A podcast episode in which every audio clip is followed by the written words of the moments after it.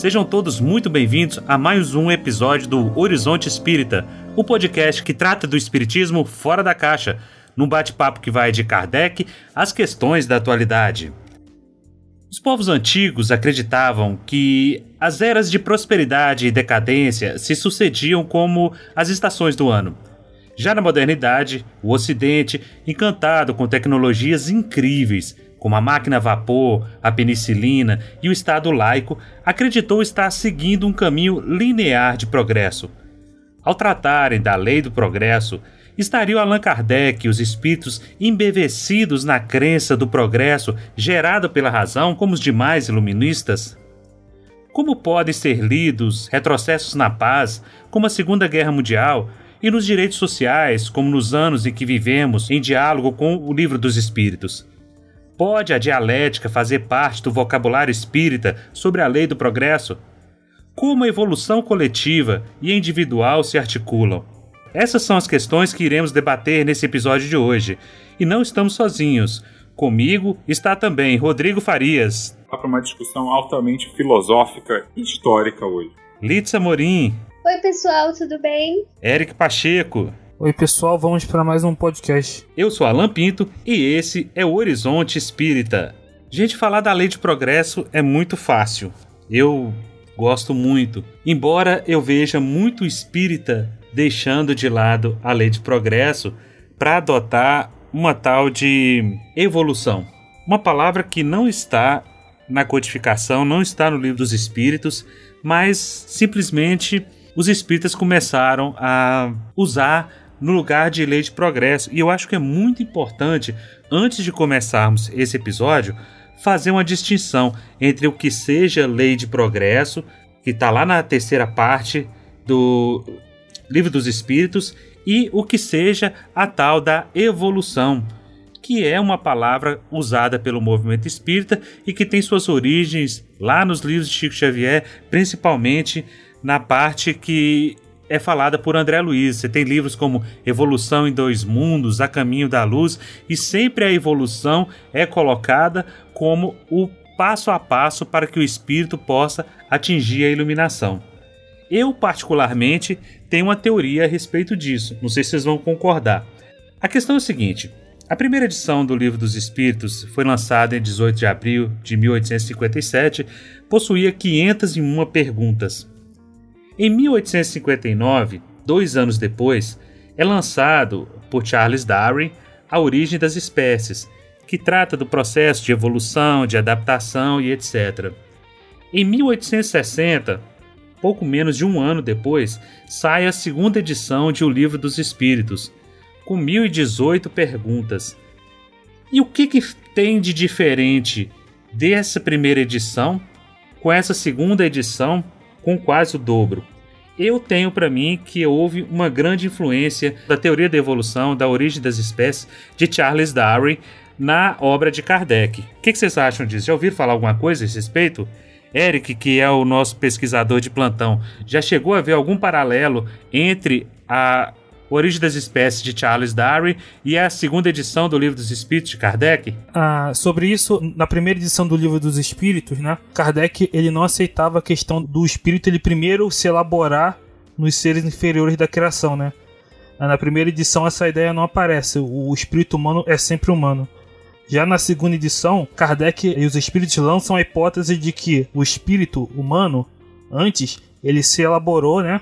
No, nos seres inferiores da criação, foi se elaborando até adquirir individualidade e se tornar espírito. E isso foi depois do Charles Darwin lançar né, a teoria da, da evolução, né, junto com, com Alfred Russel Wallace. Né?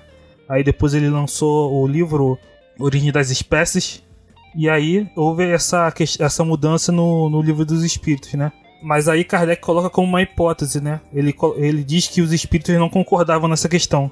Alguns diziam que o, o, espírito humano sempre foi humano, outros diziam que ele teve origem antes na elaboração nos seres inferiores da criação, né, nos animais. Então, realmente houve essa, essa alteração aí. É interessante também sublinhar que o Russell Wallace, que trabalhou, vamos dizer assim, paralelamente ao Darwin, e também criou uma teoria da evolução, só que diferente do Darwin, ele era espiritualista, né? E dava uma ênfase maior nos elementos, vamos dizer assim, de cooperação da natureza. Então acho que é uma figura que uma figura histórica bem interessante, né? E que foi meio apagada da memória social, né? Enquanto o Darwin se tornou um monumento. As pessoas esquecem que a teoria da evolução, na verdade, ela foi desenvolvida ao longo de muito tempo, antes, durante e depois da vida do Darwin, né?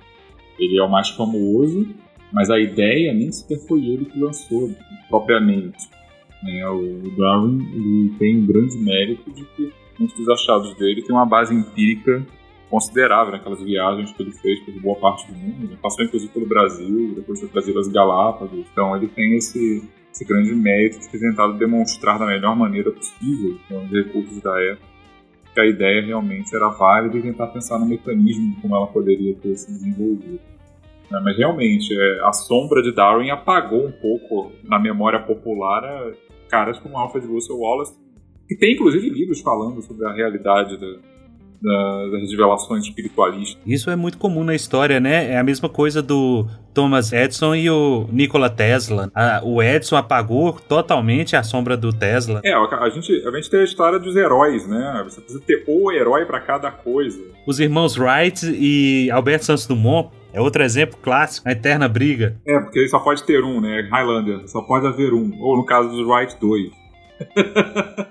Exatamente. É interessante isso que uh, você teve antes, né, o, o Lamarck uh, com Lamarckismo, aí você teve o Darwin, o, o Wallace, né, e uh, hoje o que você tem é, é que se chama teoria sintética da evolução, que combina conhecimentos da biologia e da genética, que Darwin não tinha na época os conhecimentos da genética que só foram desenvolvidos depois. Uma questão interessante, talvez, é colocar que na teoria da evolução, hoje, né, a evolução não quer dizer melhora, né, quer dizer uh, modificação, né? E aí você vai ter vários mecanismos, né? Seleção natural, seleção sexual. Uh, muita gente confunde isso de achar que evolução em biologia quer dizer melhora, né? Melhoria. E não. É adaptação às mudanças do meio para que você possa sobreviver, na verdade, né? Exatamente. Tem uma piada sobre isso muito boa. Que era um filme ruimzinho pra caramba, mas que fez um certo sucesso uns 20 anos atrás. Que era um filme chamado, acho que Evolução sobre formas de vida alienígenas que iam se transformando aqui na Terra.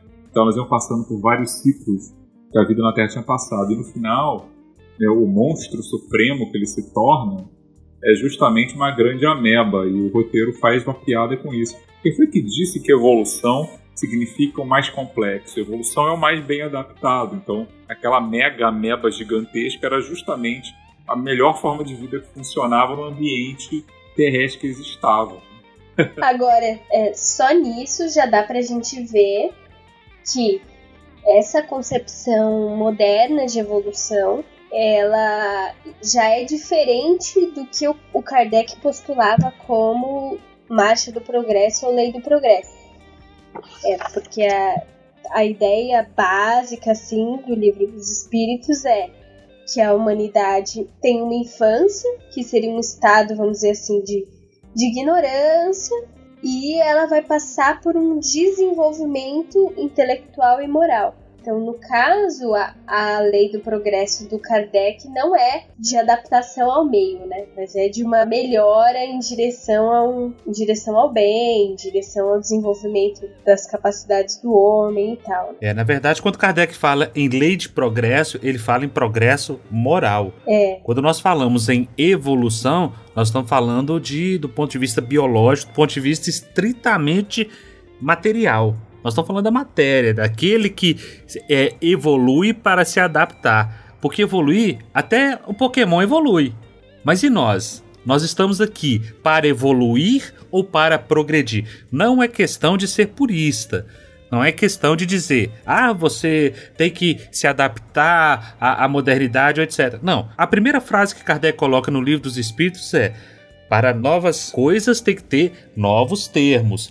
Então, o que Kardec coloca é lei de progresso moral, e se existe uma evolução, essa evolução não pode, não deve e não está relacionada com a lei do progresso moral.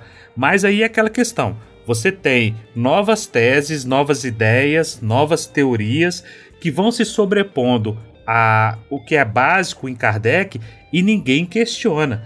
Quer ver outro exemplo? Entre o que é dito por André Luiz e o que é dito por Kardec. Pode parecer a mesma coisa, mas não é. Kardec vai falar em lei de causa e efeito. André Luiz vai falar, é até o nome de um livro dele, vai chamar de ação e reação. São coisas distintas. Ação e reação é a terceira lei de Newton. A lei de causa e consequência ela é totalmente diferente. É, eu acho que o único cuidado que a gente tem que tomar é perceber se, através de palavras diferentes, não se está transmitindo a mesma ideia. A apropriação, né? É, porque as palavras, é, como, como o Eric sempre diz, a questão é uma, o que importa são as ideias e às vezes por causa da mudança dos tempos, a gente usa uma outra palavra querendo dizer a mesma ideia. Agora, se é outra palavra e outra ideia, aí precisa, precisa mesmo rever. Mas eu queria pontuar que, na verdade, se você vai ler o, o, capítulo sobre lei do progresso, os espíritos estão falando de progresso intelectual e moral. Tanto porque tem muita questão sobre isso, sobre às vezes o progresso não ser completo, sobre a nossa civilização progredir intelectualmente, mas não moralmente. Isso é um tema do livro dos Espíritos. Eu acho isso bem interessante porque existe um, vamos dizer assim, o Kardec foi influenciado pelo iluminismo, que era uma corrente filosófica otimista, que tinha uma crença no poder da inteligência humana e no poder da ciência, e depois na contemporaneidade essa teoria vai apanhar muito, porque vamos dizer que o iluminismo era racista, era machista, e muitos autores eram, isso é em grande medida verdade, mas vamos dizer também que o, que o iluminismo era ingênuo. E, eu, e aí eu pergunto para vocês, né? Vocês acham que a crença no progresso de Kardec era uma crença ingênua? Vocês acham que era puro iluminismo, que era um, uma coisa bastante intelectualista. O que, que vocês acham? Eu não acho que seja ingênuo. Eu acho que seja extremamente otimista. Quando você tem uma coisa, uma oportunidade de vislumbrar algo tão fantástico, tão contagiante, tão maravilhoso e perto do sobrenatural, perto, não disse sobrenatural, como é esse contato com essas ideias dos espíritos de outras mentes, de outras consciências, que te traz respostas a enigmas que há séculos estavam é, batendo aí na cabeça de muita gente, de muitos intelectuais, você realmente se empolga com aquilo. Nós já tivemos um episódio falando justamente sobre isso, sobre a visão que Kardec tinha de que o Espiritismo seria o futuro das religiões e é até o, espírito que responde isso para ele, né? Que ele pergunta se o, o espiritismo seria a religião do futuro e ele diz que não, que seria o futuro das religiões. Então você vê um, um, um otimismo muito grande envolvido por aquela onda iluminista, aquela onda positivista de que agora nós temos explicação para tudo, porque nós podemos apoiar tudo na ciência. E de repente Kardec passa o século XIX, entra o século XX, você vê fome, peste, miséria, duas grandes guerras mundiais e a gente pergunta: será que nós progredimos? Kardec, inclusive, faz essa pergunta para os espíritos. Com tanta coisa que tem acontecido nos últimos tempos, será que realmente podemos dizer que há um progresso? Eu tive a felicidade de receber em casa, num belo domingo, próximo das 18 horas, aqueles irmãos que sempre batem à nossa porta, os testemunhas de Jeová. E eles têm aquele, aquela fala pré-programada, né, que eles repetem sem refletir muito. E aí a senhora muito educada, com o marido, com o filho, chegou, tocou a campainha de casa, eu fui atender. E ela se apresentou, disse que era testemunha de Jeová e que queria falar sobre a palavra de Deus, se eu estaria interessado. E eu disse, claro, sim. E ela começou, perguntou meu nome tal. E aí ela veio e disse: Meu filho, você acha que o mundo hoje melhorou ou piorou? Sempre vem com esse discurso. eu falei: Ah, mas ela melhorou muito. O mundo melhorou muito. Você acha? Mas e o poder de Satanás? Você não acha que o mundo está pior? Eu falei: Não, eu acho que o mundo está muito melhor. Olha, há 200 anos atrás a gente não poderia estar tendo essa conversa aqui na porta de casa. Há 150 anos atrás, a mulher não podia votar. Há 200 anos atrás, era muito comum você ter uma pessoa trabalhando na sua casa sem receber remuneração nenhuma sobre o regime de escravidão. Hoje nada disso mais acontece. Então o mundo melhorou bastante. Por quê? Porque nós temos o péssimo hábito. Os espíritos dão essa mesma resposta para Kardec. Não nessas palavras, claro. Nós temos o hábito de olhar o quadro com uma foto como se fosse uma foto 3x4. Nós só vemos esse momento, nós só pegamos esse frame. Nós só falamos da história que nós vivenciamos, que nós conhecemos. Talvez de 10 anos atrás, de 20 anos atrás, de acordo com a idade de cada um. Mas nós temos que analisar o quadro inteiro, a linha do tempo. A linha do tempo ela é bem mais longa, bem mais elástica. E eu sempre me pergunto o que são esses tempos ruins, esse momento que nós estamos vivendo aqui agora, diante da eternidade, diante do espírito imortal, são coisas que nós precisamos questionar. Então, eu particularmente eu sou otimista a ponto de dizer, sim, o mundo está melhor hoje do que era ontem. Ah, mas nós temos tantos problemas, nós temos a questão de gênero, nós temos o machismo, o sexismo, nós temos essa polarização, nós temos essa radicalização das ideias. Sim, mas hoje você pode ir e bradar aos quatro cantos a sua ideia, por mais absurdo que ela seja. Vai ter gente que vai ouvir, vai ter gente que vai debater, mas até então, eh, no passado, a gente não tinha essa oportunidade. Você não podia conversar abertamente sobre nada. Então era tudo muito restrito, tudo muito limitado. A população, quando você vai pensar na Idade Média, Rodrigo vai até fa me fazer uma correção aí, eu tenho certeza, ele vai fazer uma intervenção a maioria da população era analfabeta. Os reis eram analfabetos. Então a cultura, a escrita, não era algo muito difundido. Hoje, qualquer criança pode pegar um celular sem saber falar. Ela entra no YouTube, eu não sei como, mas ela consegue assistir o desenho que ela quer assistir. Não vou fazer intervenção. Tá certo, Alan, isso aí. Ei, parabéns! Estrelinha para você. Estrelinha na testa. Até parece que eu fiz Enem ontem. Vai, Rodrigo, faça o seu comentário. O que, que você acha? Qual o seu balanço sobre a lei do progresso pela ótica do século XXI? Bom, primeiro eu, eu reforço aquilo que você falou sobre a questão das palavras, né? Aquela, acho que é Platão que no livro dos Espíritos, algumas comunicação lá no finalzinho dos Espíritos tem uma comunicação que começa assim, guerras de palavras, guerras de palavras, basicamente dizendo que a gente tem que ter essas questões de espíritos se comunicam pelo pensamento, né, eles deixam essas discussões etimológicas mais com a gente.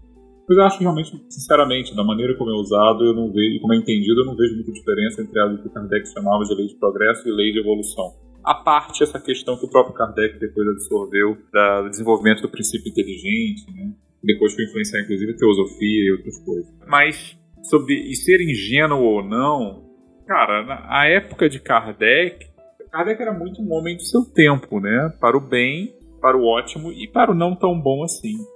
Né? Era fácil você ser ingênuo dessa maneira, vamos chamar assim, do ponto de vista de hoje, quando você vive no meado do século XIX, né? É, revolução, descobertas atrás da outra, uh, um monte de doutrinas filosófico-científicas meio que religiosas surgindo, não era só o espiritismo que tinha essa conotação. Então, assim, eu nem chamaria de ingênuo, acho, acho que é a visão fácil de se ter no seu tempo. Assim como também, quando vocês falaram sobre os iluministas, né? Ah, eles eram racistas. Claro que eles eram. Quem é que não era no século XVIII? Se bobear, até as mulheres, talvez até muitas pessoas das então ditas, classificadas pelos europeus raças inferiores, talvez alguns também achassem, em alguma medida, absorvessem aquilo. Porque infelizmente era, o, era o, aonde o conhecimento tinha chegado, né? E isso, para piorar a situação, ainda tinha algumas vezes o endosso, né, a aparência de cientificidade ou de filosofia, enfim. Uh, mas o que eu acho que uh, essa questão do progresso, nesses últimos 250 anos, sempre foi muito desafiada justamente pelas grandes catástrofes. Né? É, no Ocidente é muito comum, das décadas para cá, a gente falar, poxa, como é que a gente pode falar em progresso quando tem um holocausto, quando tem um genocídio aqui, outro ali, quando tem a destruição do meio ambiente, etc.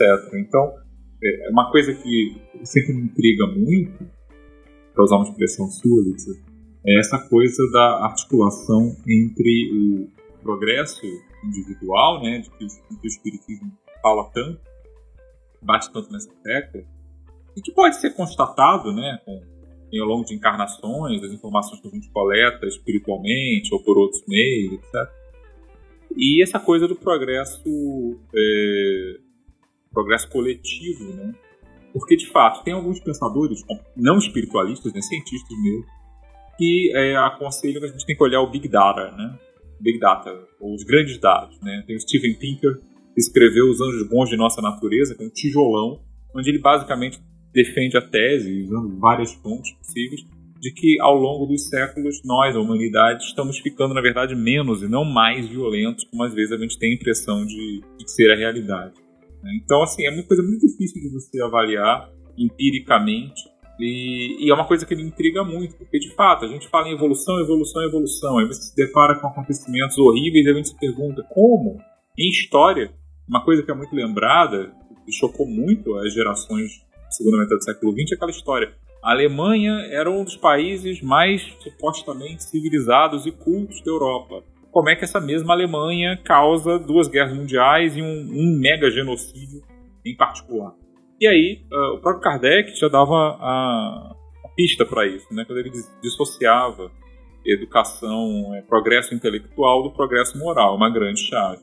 Embora ele dissesse que o progresso intelectual ajuda o progresso moral, que também é altamente intuitivo. Mas quando a gente pensa em termos coletivos, realmente, é, às vezes a gente se choca muito. Né? Aliás, essa é uma coisa que é muito comum na literatura espírita como um todo, tanto escrita por encarnados como na mediúnica. Né? Essa coisa de como a gente se gaba tanto de avanços científicos e técnicos, mas moralmente a gente continua mais ou menos se deparando com as mesmas questões, os mesmos problemas no campo moral, né? no campo da convivência. O que, aliás, aí eu devolvo para vocês a bola, né? Atacar um pouco de querosene na nossa discussão, né? Acender um foco né? Como é que uh, essa articulação entre o individual e o coletivo, a gente, às vezes no movimento espírita, a gente não pensa demais no progresso do ponto de vista apenas individual. Eu me melhorei, eu aprendi essa lição.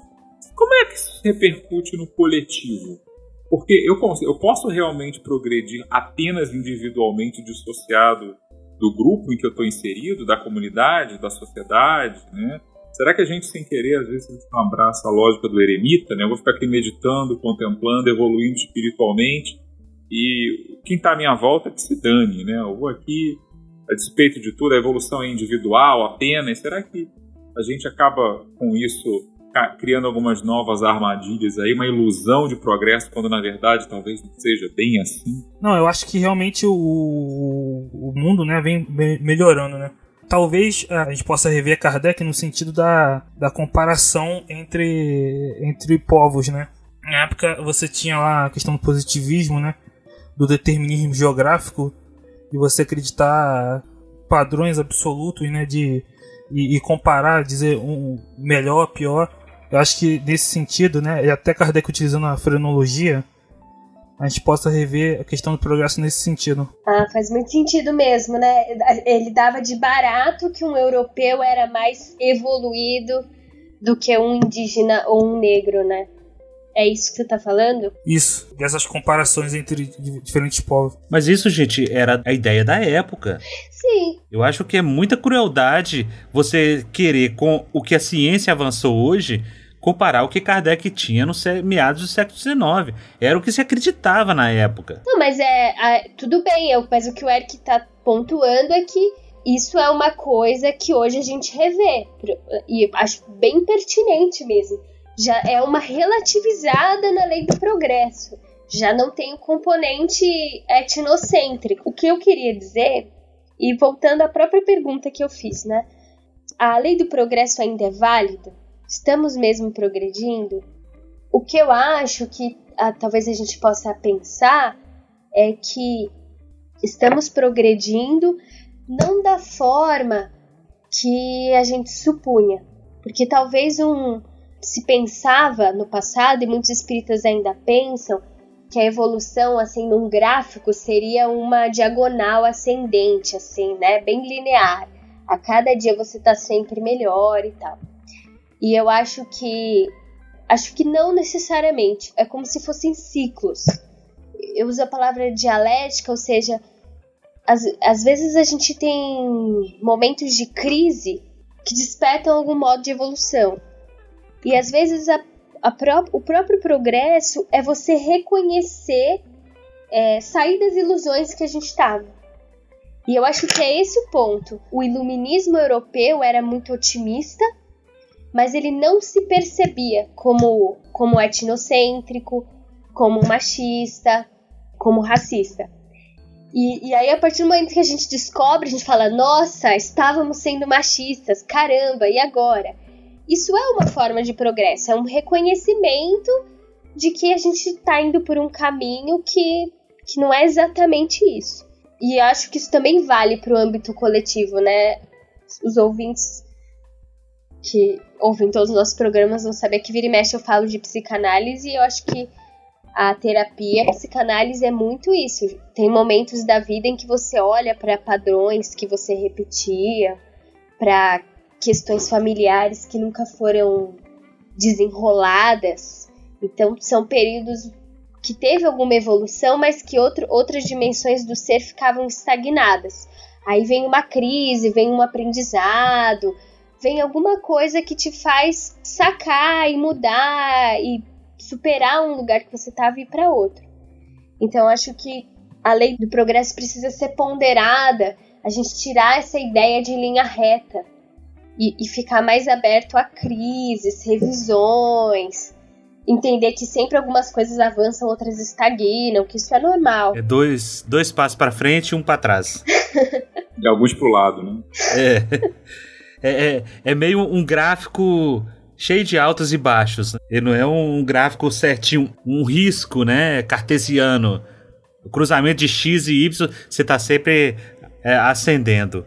Eu acho que parte dessa, dessa colocação que se faz sobre progresso, essa necessidade nossa de progredir, você perguntar para um espírita, principalmente nas palestras, o que, que você está fazendo aqui na Terra? Ah, eu estou aqui aprendendo para evoluir.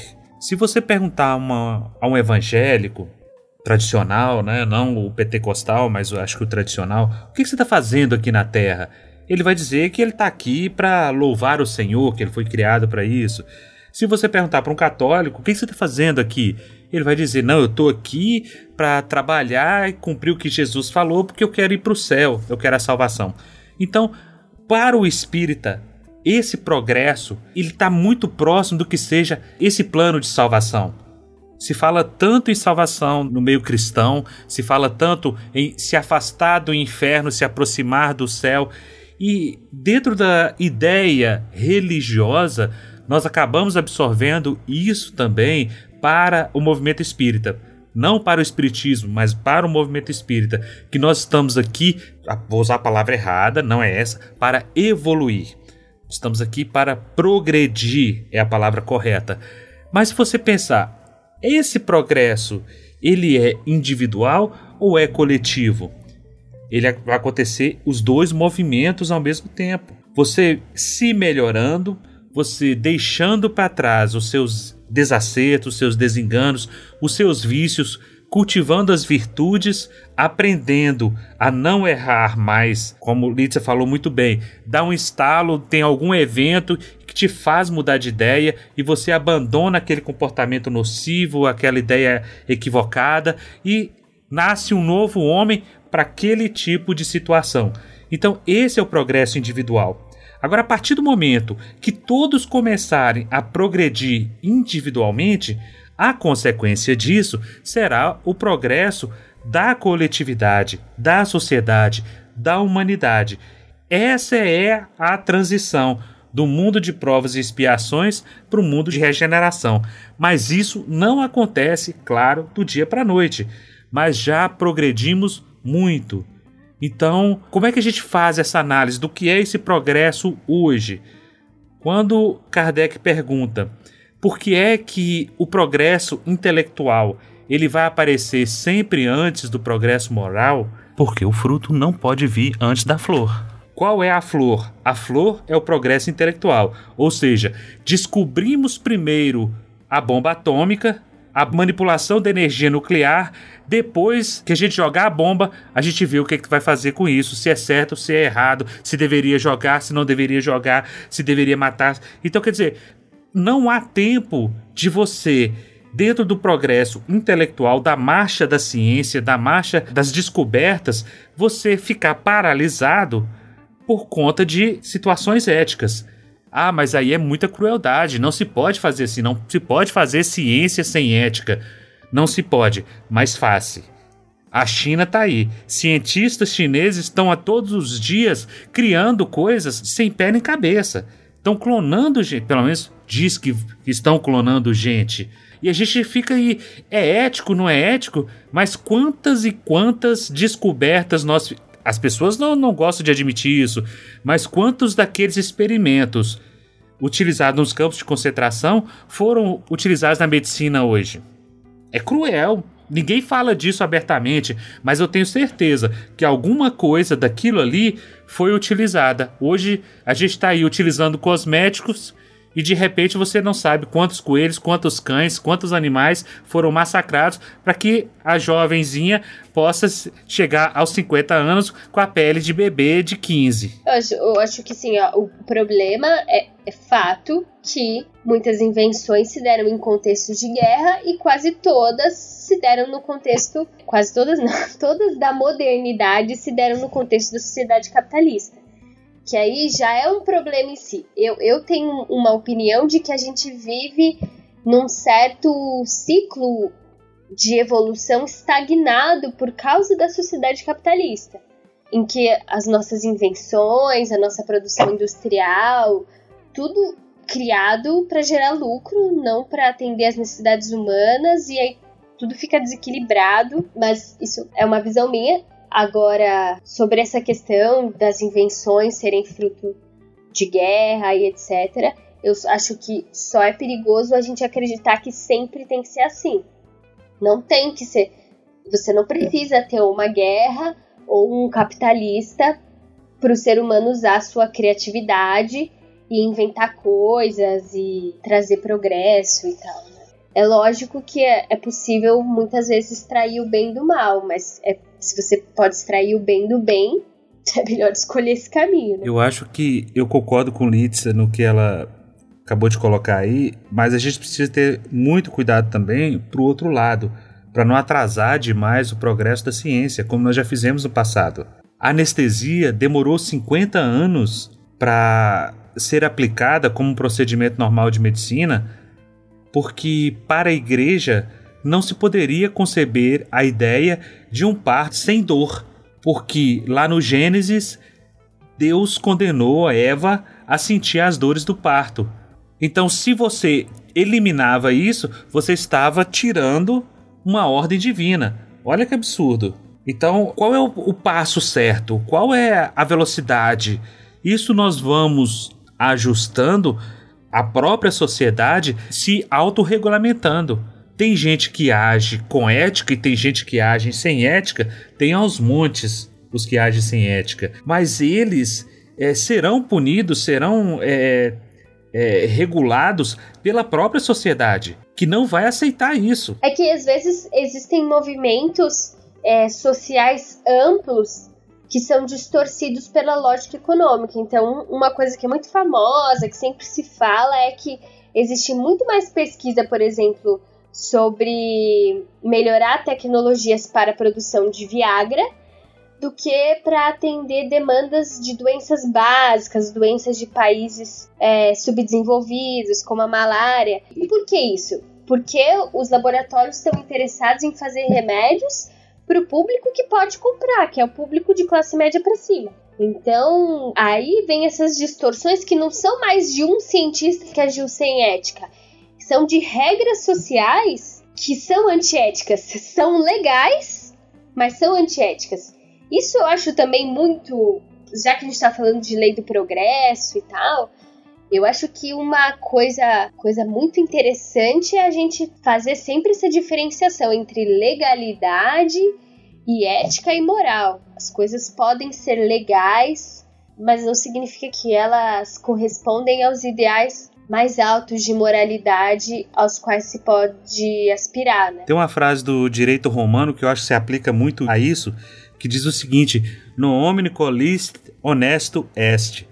Nem tudo que é lícito é honesto, porque quando você fala na indústria farmacêutica que deixa de investir em pesquisas para curar a malária de países subdesenvolvidos, como Brasil, como uh, Bolívia e etc., onde tem essa incidência, onde é endêmico isso aí, e você começa a perceber que esse pessoal está investindo na indústria da beleza, na indústria do, do Botox, do Viagra, aí você para e pensa: qual é o, o móvel disso?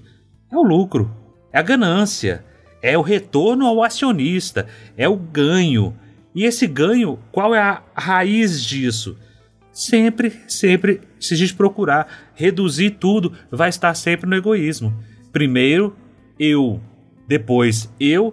E se sobrar alguma coisa, meus familiares. Eu tava pensando, quando eu falei assim, parâmetros morais mais altos do que a lei, isso sim, isso é uma, uma, um problema filosófico, né? Porque quem estabelece quais são os parâmetros morais, né? Tem toda uma vai, eu tô pensando agora, né? O que, segundo Kant, o que que seria?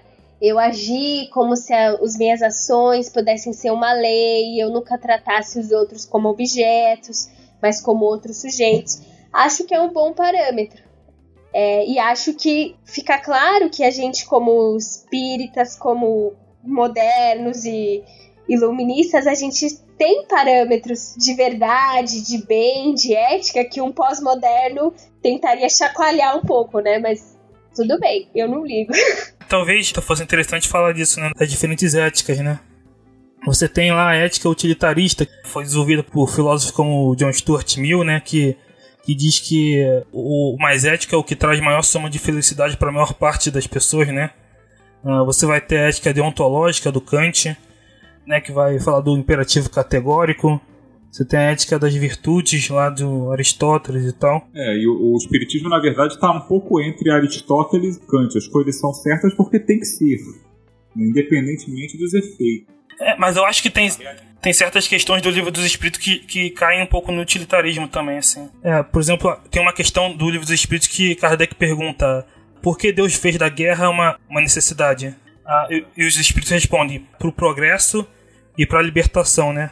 É meio que isso, do, o utilitário aí né, nessa questão. Tem, então, tem algumas questões que, do Livro dos Espíritos que trazem esse aspecto utilitário. Eu vejo que o Livro dos Espíritos, na verdade, ele traz um diálogo entre essas três éticas, né? A ética das virtudes, a ética deontológica e a ética utilitarista. Ética, aliás, é uma coisa muito complexa para ser discutida. Quer dizer, ela vai estar tá muito atrelada a usos, a costumes, a tempos.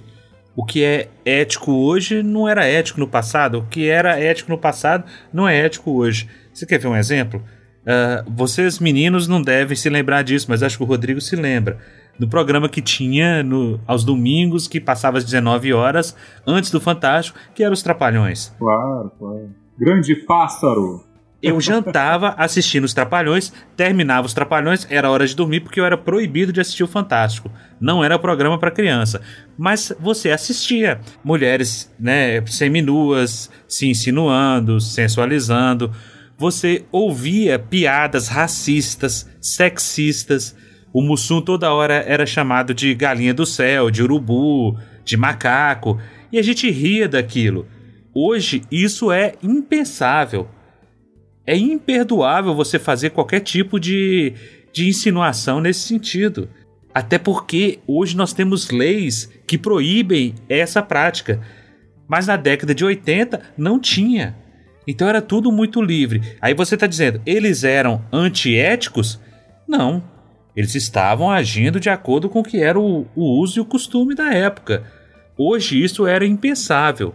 Hoje não se tem como ter um programa daquele nível, num horário nobre, dentro da sua casa, para fazer distinção de classes do pobre, da empregada. É, isso é, isso é, isso é complicado realmente, porque assim, é, a gente, bancando advogado diabo de novo, né, é, como historiador, a impressão que dá que tem mais a ver com costumes do que propriamente com ética.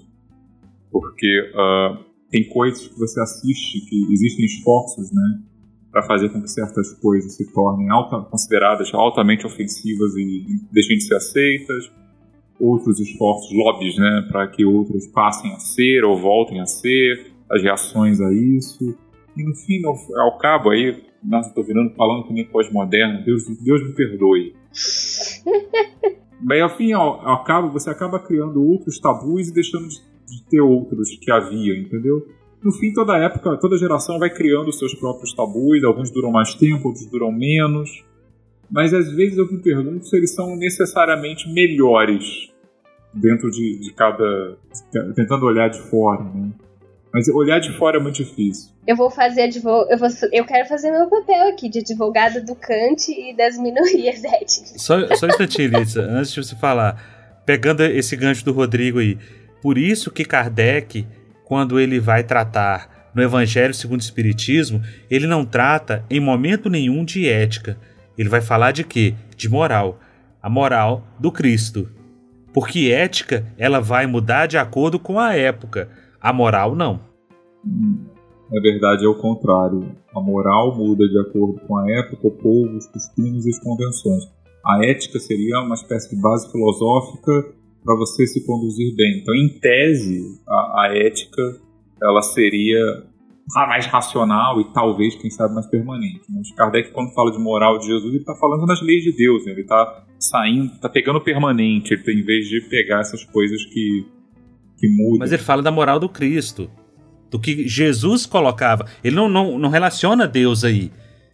Ele fala do que o Cristo coloca como cerne da questão, como o mais básico do básico, como a eleição do Cristo que elege o outro ao invés de si mesmo, que elege o próximo, o amor ao próximo, antes do amor a si mesmo, do egoísmo.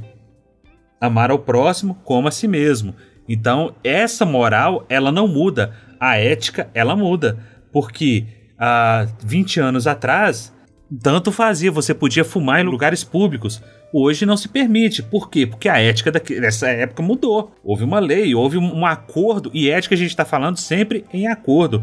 É a inteligência a serviço do bem maior, do bem comum. Então, essa ética ela muda de tempos em tempos, de sociedade para sociedade. O que é ético para gente não é ético num país muçulmano. O que é ético num país muçulmano não é ético para gente a ética deles permite que você possa ter mais de uma mulher. Aqui você não pode. Então isso não é uma questão moral, é uma questão ética. Não, sim, o que, eu estou dizendo é o seguinte: é que moral aí tem dois significados. Tem o, moral tradicional, essa distinção entre moral e ética é uma coisa mais filosófica.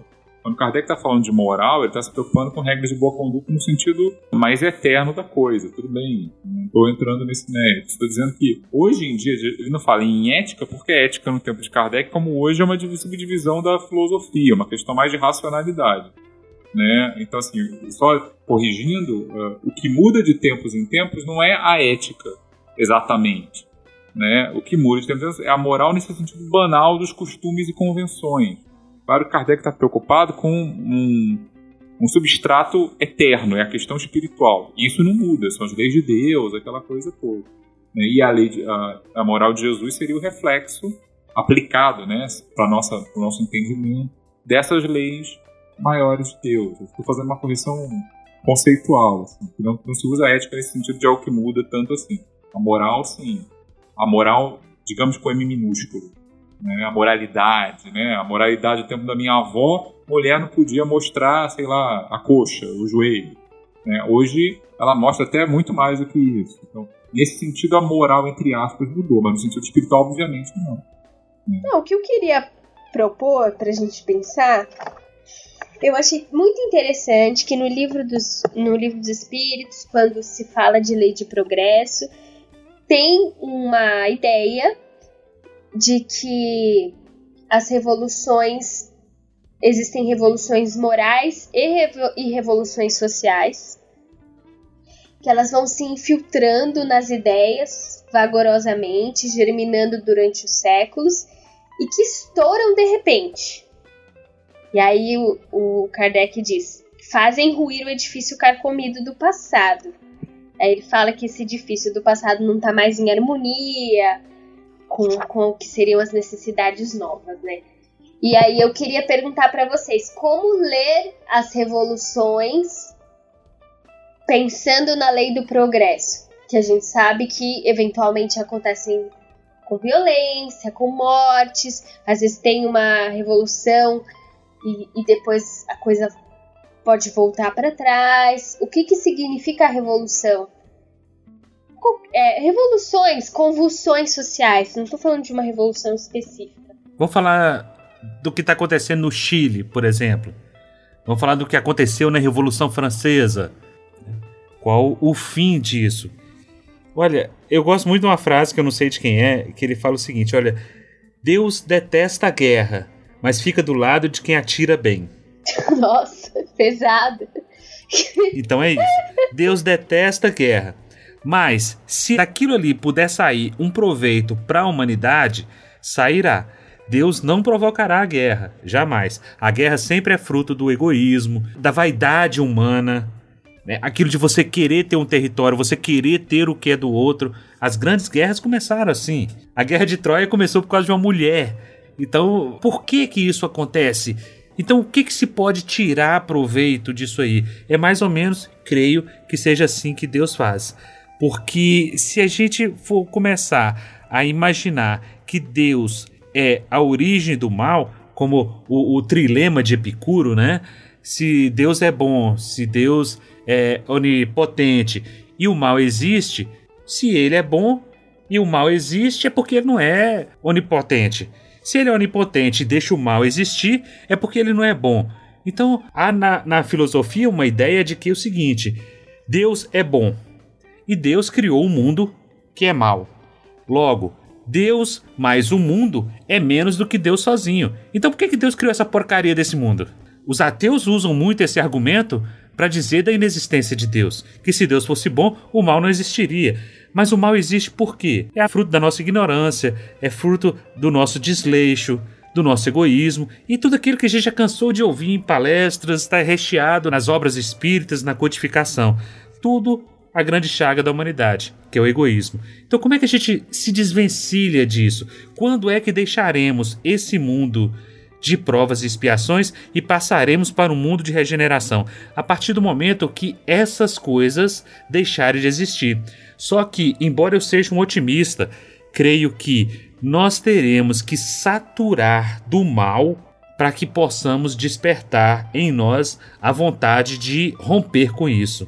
Então, isso que está acontecendo no mundo, o que está acontecendo em nosso país, é simplesmente a evidenciação do mal, a evidenciação da ignorância, para dar uma sacudida para que a gente caia no fundo do poço para poder acordar e dizer realmente a gente precisa mudar, a gente precisa ter uma nova é, visão da vida e do jeito que tá não tá bom, porque vocês vão de convir comigo.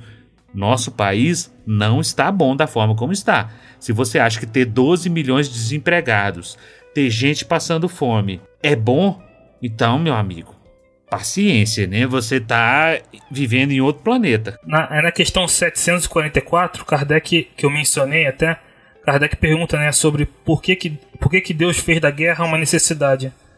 Aí os espíritos respondem: a liberdade e o progresso, né? Esse seria o objetivo da guerra. É claro que uh, Deus não, não, não causa a guerra, né? No caso, é o ser humano através do seu livre-arbítrio, né? Mas aí Deus pode, como diz no, obra de Kardec, do, do mal tirar algum bem, né? Tirar o progresso, até a liberdade, né? Por exemplo, nas, na Revolução Francesa, isso que ocorreu, né? Uh, você teve lá a Revolução né, burguesa, você teve os girondinos, os jacobinos, uh, um, aí que surgiu a divisão direita-esquerda, né? Uh, uns queriam uma reforma mais gradual, outros mais, mais depressa, e aí surgiu essa divisão, né? E, uh, colocar uma, uma questão interessante sobre essa questão da, da revolução. Na questão 800 do livro dos Espíritos, Kardec ele, ele fala né, sobre essa questão do progresso, e ele diz que a transformação somente com o tempo, gradual e progressivamente, se pode operar. A cada geração, uma parte do véu se dissipa. Né? Ou seja, o Espiritismo tem essa visão é, de um progresso gradual, né, aos poucos, né, como se fosse uma construção de um prédio, né, tijolo por tijolo. Falar de revolução e convulsões sociais é sempre complicado, porque os historiadores sempre olham para trás, né, a gente sempre faz a autópsia das coisas, a maioria das vezes. Então, a gente acaba às vezes olhando as coisas muito em função das consequências e nem tanto do ponto de vista de quem do calor das coisas, ou fazemos o contrário.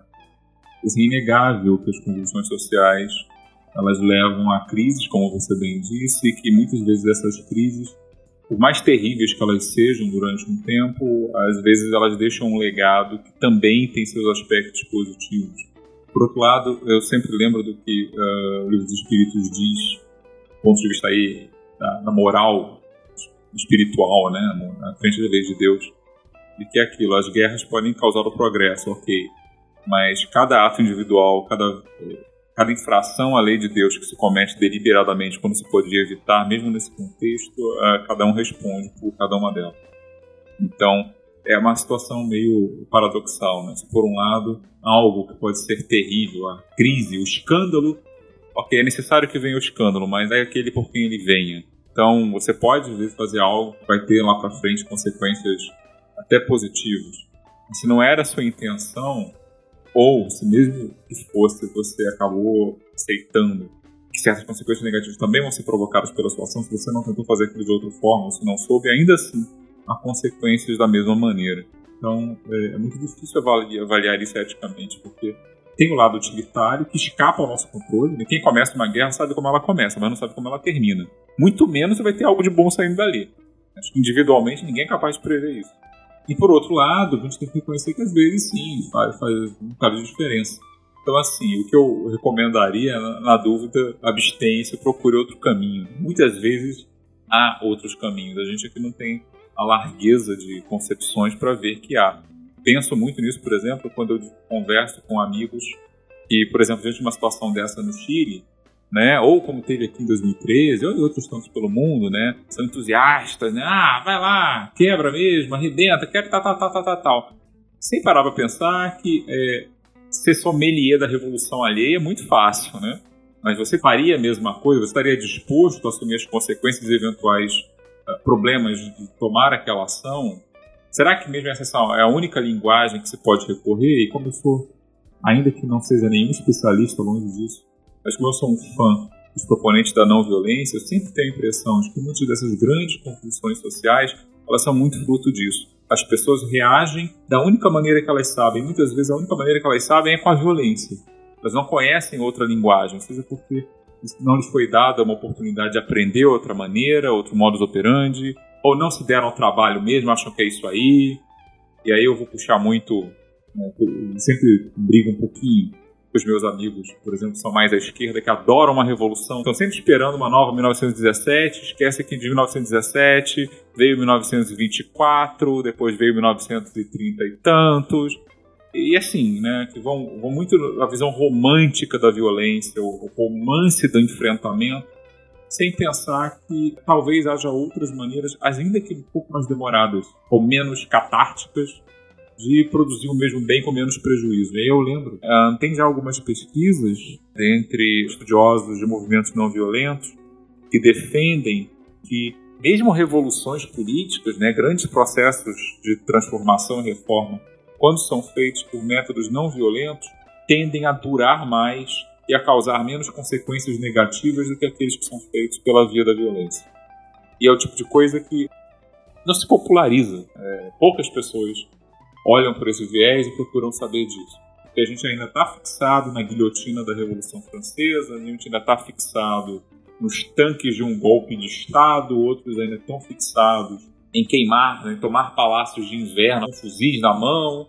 Na verdade, é o romance da vingança coletiva. Na verdade, o progresso ele pode ser atingido de muitas maneiras e algumas certamente são bem menos dolorosas é, do que outros. E eu acho que o convite da, da moral espírita é justamente isso.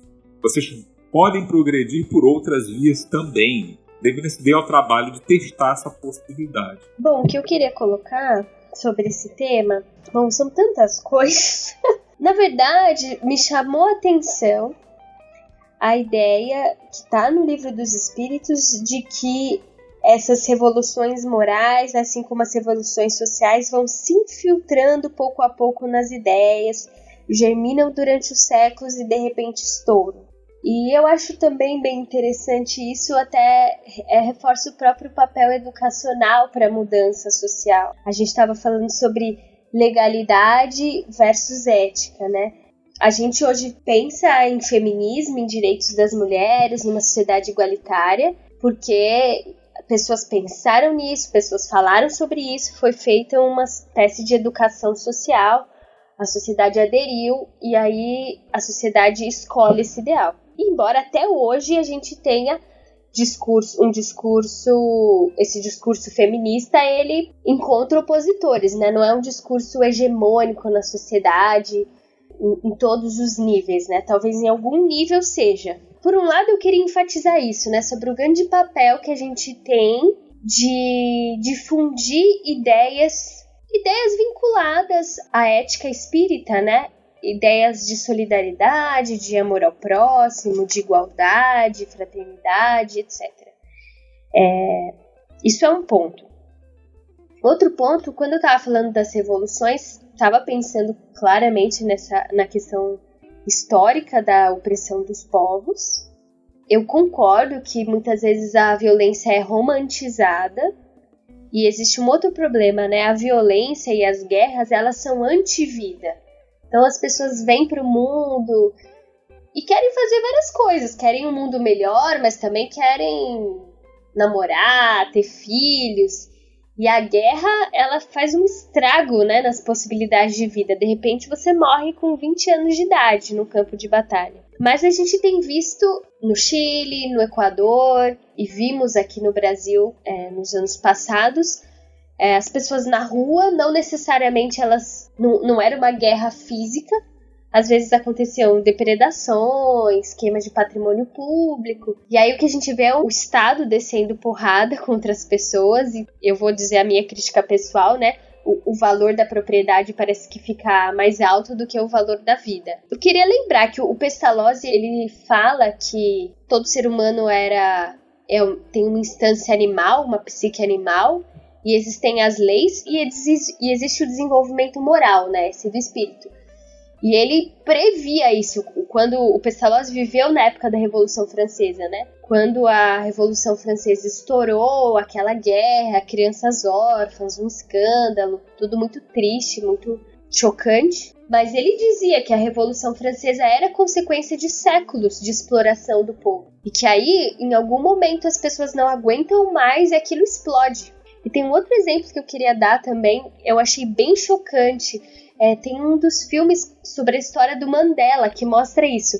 O povo negro sofrendo tanta, mas tanta opressão na África do Sul que tem um momento que, que parece que uma parte deles enlouquece. Eles saem com facões, matando as pessoas no supermercado. Então acho que dá bem essa ideia de que se você oprime demais uma pessoa, e, e naturaliza a violência dos, dos dominadores contra os dominados, isso uma hora não vai ficar legal, entendeu?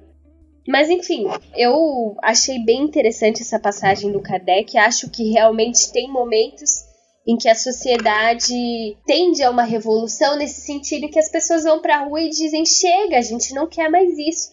Que é o que a gente vê que está acontecendo no Chile. E muitas vezes, realmente, a sociedade não consegue elaborar uma resposta boa de pronto, né? Muitas vezes demora anos. O caso da Revolução Francesa é chocante, assim. Tem Revolução Francesa, tem algumas conquistas na área de educação, direito das mulheres. Depois vem é, vem períodos muito sangrentos, mesmo entre os revolucionários houve muito autoritarismo. Tem a contra-revolução e aí fica um longo período em que parece que teve um retrocesso. Aí dá até aquela impressão de que, bom, então a Revolução Francesa teve retrocesso não serviu para nada, mas aquilo de algum modo brotou e ecoou em todo o mundo ocidental, né? Então, assim, a gente não, não é donos da história, mas acho que é um tema interessante pra gente pensar. É isso aí. Gente, estamos chegando ao final e eu gostaria de lançar uma questão para vocês. Nós falamos de tanta coisa de ética, de guerra, de tragédias. Depois disso tudo que a gente comentou, vocês acham que a lei de progresso ainda é válida nos moldes como foi colocado lá no século XIX por Allan Kardec ou ela deveria ser revogada? não existe progresso e a gente está caminhando para trás? Eu acredito que existe um princípio de progresso, conforme o Kardec falava. Acho que existe na natureza humana uma instância que nos chama ao progresso, mas que ele se realiza na experiência. A gente não pode fugir é, da experiência da vida, inclusive porque o Espiritismo é uma doutrina de progresso, de evolução, não uma doutrina de salvação. Eu acho que isso faz muito, muita diferença, isso tem que ser marcado, dá um caráter educacional para a vida, para a experiência, né? Eu acho que o Kardec é muito mais cheio de nuances do que se poderia esperar. Eu não acho que ele é um iluminista ingênuo, porque ele faz uma crítica muito clara à razão. Ele diz: a razão sem moral não produz uma verdadeira civilização, produz uma civilização pela metade. Nesse sentido, eu vejo um Kardec discípulo de Pestalozzi, que por sua vez é discípulo de Rousseau, que foi um grande crítico da modernidade, que foi um grande, já um crítico do iluminismo. Então, eu acredito assim, estou com Kardec vai de 80 a 90%, mas é claro que tem algumas coisas precisam ser pensadas. Então, não acredito em evolução linear e acho que nem o Kardec defenderia isso. Mas também não acredito que a gente que o espiritismo inaugurou uma nova era e a regeneração já está aí. Acho que o, o Kardec se equivocou nesse ponto. A evolução é muito mais longa, mais cheia de nuances. E também acredito numa certa relativização. A gente tem que tomar cuidado. Muita coisa que a gente acha que é evolução não necessariamente é. Não é porque hoje em dia a gente tem 50 mil modelos de celular que isso significa progresso, sendo que a gente ainda tem fome, como a gente teve durante toda a história humana. Então a gente não pode também se iludir muito a respeito de nós mesmos, da humanidade, ter sempre um olhar crítico, um olhar para aqueles que estão nas piores situações sociais, olhando para aqueles que estão na pior situação numa sociedade que a gente consegue julgar realmente o mérito, o nível moral dessa sociedade. É, bem, eu acho que a lei do, do progresso continua, claro, o, o mundo vem progredindo, né? Mais intelectualmente do que moralmente, mas mesmo moralmente vem progredindo, né? Claro, a gente tem só revendo certas questões como questão né, da, da inferioridade de outros povos, Kardec colocava, que precisam ser revistas, claro, hoje em dia, né, à luz da, da, do avanço da ciência, né. Mas também não, como foi dito, não é, não é questão de culpar Kardec, a gente não pode ser anacrônico, né, mas revendo também. Acho que não é o caso de revogar, é simplesmente Kardec lançou o princípio. Cabe a nós, estamos quase 200 anos à frente, cronologicamente falando, testar e fazer valer o princípio. Como eu disse antes, existem bons motivos para crer que sim, o progresso vai acontecendo. Mas como a Alexa lembrou, não é um progresso óbvio do tipo ter 3 zilhões de opções de celular todo dia. E, ele também não é muitas vezes tão rápido nas partes que a gente gostaria que fosse. Você pode ter muita tecnologia, mas tecnologia emocional, vamos supor, né? De saber lidar com as relações humanas nem sempre progride da mesma rapidez. Né? Então acho que não é uma questão de revogar, é tentar pegar esse princípio e fazer com que ele aconteça, com que ele se realize. Porque é aquilo, é, como a Alice também lembrou, é, o espiritismo, as pessoas falam em regeneração, em exílio, de espíritos inferiores, mas esquecem que, na verdade, quem chega aqui para encarnar né, encontra já um ambiente dado, né, com valores, estruturas sociais, cultura. E assim, quanto mais travado esse ambiente for, quanto mais retrógrado ele for, mais difícil fica você, mesmo que você seja um grande espírito iluminado e poucos são, fica muito difícil você progredir, fica mais difícil. Né? São dificuldades maiores. Então a questão aí, eu volto à provocação que eu fiz lá atrás, é o progresso existe. Ok, nós tendemos ao progresso. Mas como é que a gente pode, o que, que nós, cada um individualmente e depois coletivamente, podemos fazer para que ele, no sentido que o Espiritismo dá, que está preocupado sobretudo com o progresso moral, para que ele aconteça de maneira mais fácil, que ele encontre menos obstáculos, que os espíritos que aqui chegam e chegam novos a cada dia encontrem menos dificuldades para expandirem seus horizontes morais e intelectuais. Né? Como é que a gente pode facilitar a vida desses espíritos que amanhã seremos nós novamente? É isso que a gente tem que pensar. E aí, isso não se faz pensando apenas no nível do indivíduo né, eremítico. Você tem que começar a pensar também em ação coletiva. E aí eu deixo para próximos programas uma coisa que a gente tem que pensar. O, que a gente entende por caridade tem que ser expandido dentro do movimento espírita à luz da lei do progresso. Eu vi uma fala do Pedro Bial, entrevista dele no podcast da revista VIP, em que foi perguntado sobre redes sociais e tal. Ele disse que no debate das redes sociais tem muita energia e essa energia ela gera mais calor do que luz. Então, esses debates, essas ideias e principalmente que a gente está colocando aqui, eu espero que tenha sido exatamente o contrário, que tenha gerado do calor das discussões, a reação final tenha sido um pouquinho de luz.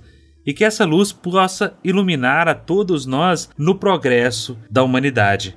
Então, a lei de progresso pode ser revogada? A resposta é não. não. Por quê? Porque ela é uma lei divina.